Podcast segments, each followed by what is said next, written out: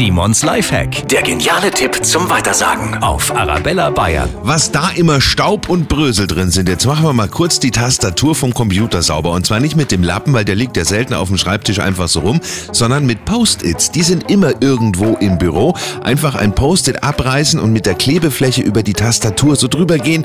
Da kommen sie auch ganz gut zwischen die Tasten und der Kleber nimmt Staub und Brösel super an. Wenn Sie es dann mal noch besser sauber machen wollen, dann geht es natürlich auch mit Klebeband.